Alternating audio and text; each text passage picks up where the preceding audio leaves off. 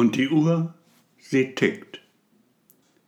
Der Platz neben der Treppe zur U-Bahn hinab ist ein Spielplatz für die Kinder des Viertels.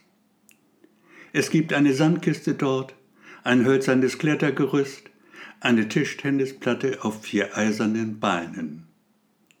Umgeben ist der Platz von schönen, alten, durchweg vier Stockwerke hohen Häusern. In einem davon, einem Eckgebäude, befindet sich unten im Erdgeschoss eine beliebte Kneipe. Gelegentlich gibt es dort Live-Musik. Einmal im Monat, am jeweils dem ersten Sonntag stets, findet auf dem Platz ein Flohmarkt statt. Helmut Randau, der zwei Straßen weiter seine Wohnung hat, liebt ihn über alles.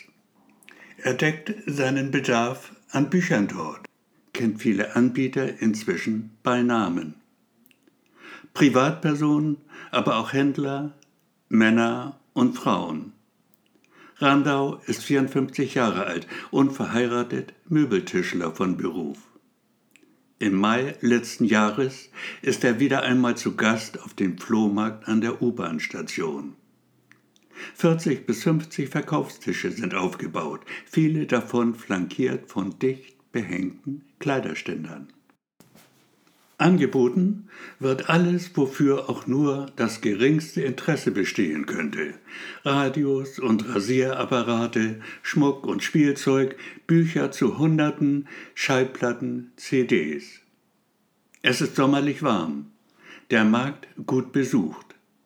Helmut Randau lässt sich Zeit bei seinem Bummel an den Tischen vorbei. Immer wieder mal bleibt er stehen, wechselt hier ein paar Worte, dort ein paar. Er kauft zwei Krimis, Patricia Highsmith, Taschenbücher, gut erhalten. Zwei Euro zahlt er dafür. Das sind ihm die Bücher wert. Er liebt die Highsmith, hat fast alles von ihr schon gelesen. Randau ist bester Laune, schlendert weiter, bleibt stehen vor dem Tisch einer Frau, deren Alter schwer einzuschätzen ist. Sie kann Mitte 20, aber ebenso gut auch Mitte 30 sein, denn auf dem Gesicht liegt eine dicke Schicht Schminke. Die Frau trägt eine Brille und hat nur wenige Stücke anzubieten. Eines davon weckt sein Interesse. Eine geschickt auf alt gemachte Wanduhr. Römische Zahlen, schwarz auf weißem Hintergrund. Die Zeiger aus schwarzem Metall. Das Ganze auf einer runden Scheibe aus fingerdickem Holz mit hellblauem Rand. Die Farbe kunstvoll abgeblättert. Das Weiß nicht wirklich mehr ein Weiß, Durchmesser der Uhr ca. 80 cm. Was soll die kosten? fragt Randau. Fünf Euro, lautet die Antwort. Zu wenig, sagt Randau.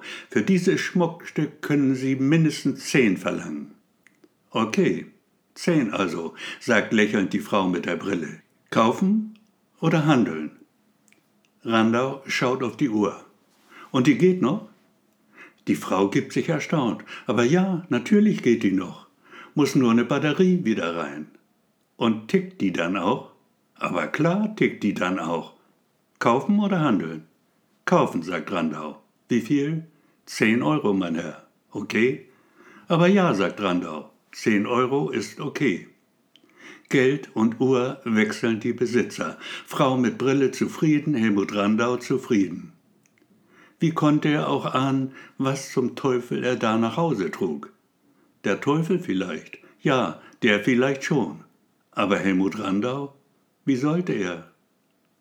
Noch am selben Tag, diesem sommersonnigen Tag im Monat Mai, hängt Helmut Randau die Uhr in seinem Schlafzimmer auf links neben dem Bett, das ein flaches ist, knapp 30 Zentimeter hoch. Er nimmt einen dieser blau-schwarzen Stahlnägel, schlägt ihn tief in die Wand hinein, denn die Uhr hat ihr Gewicht. Schön sieht sie aus, wie sie da hängt, an schneeweißer Wand, die gehend leer war zuvor. Noch aber stehen die schwarzen Zeiger still, behält die Uhr ihr Ticken für sich. Die Batterie natürlich, in der Küche findet er eine, die passt. Und jetzt kommt auch Leben in das Ding an der Wand.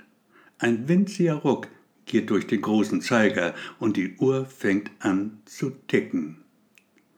Mit dem Geräusch tut Randau sich anfangs noch ein wenig schwer. Doch der Mensch gewöhnt sich an alles, Randau machte da keine Ausnahme.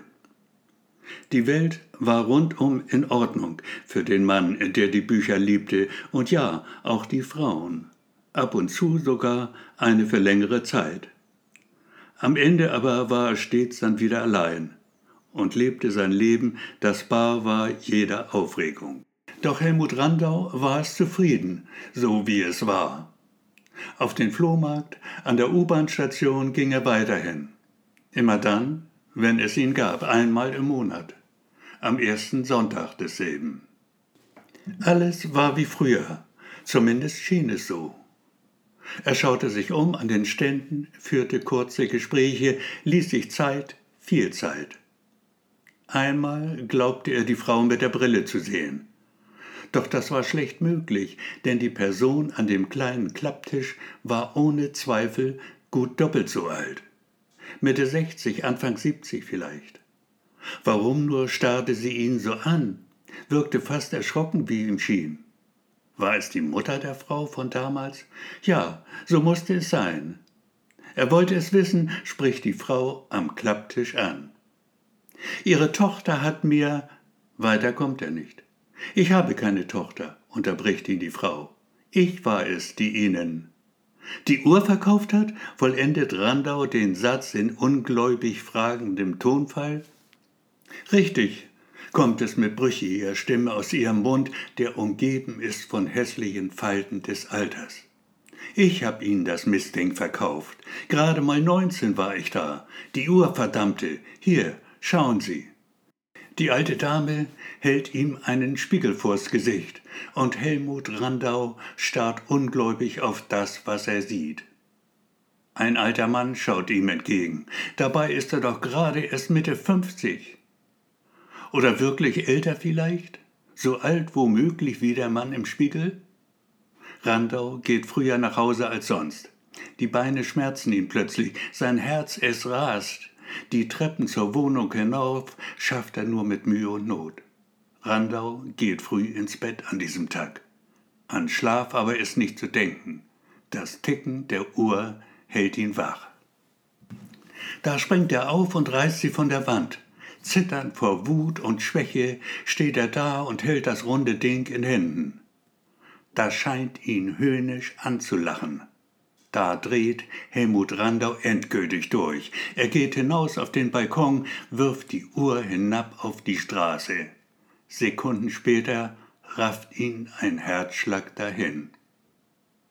Die Uhr aber, sie lebt noch immer, liegt auf einem Berg aus Müllsäcken und tickt vergnügt vor sich hin. Entdeckt wird sie dort von einem Kind, das mit der Mutter einkaufen geht. Schau, Mama, die schöne Uhr. Ja, Kleiner, die schenken wir Papa. Und da hängt sie nun wieder und tickt und tickt und stiehlt mit jedem Tick ein Stück des Lebens derer, an deren Wand sie tickt.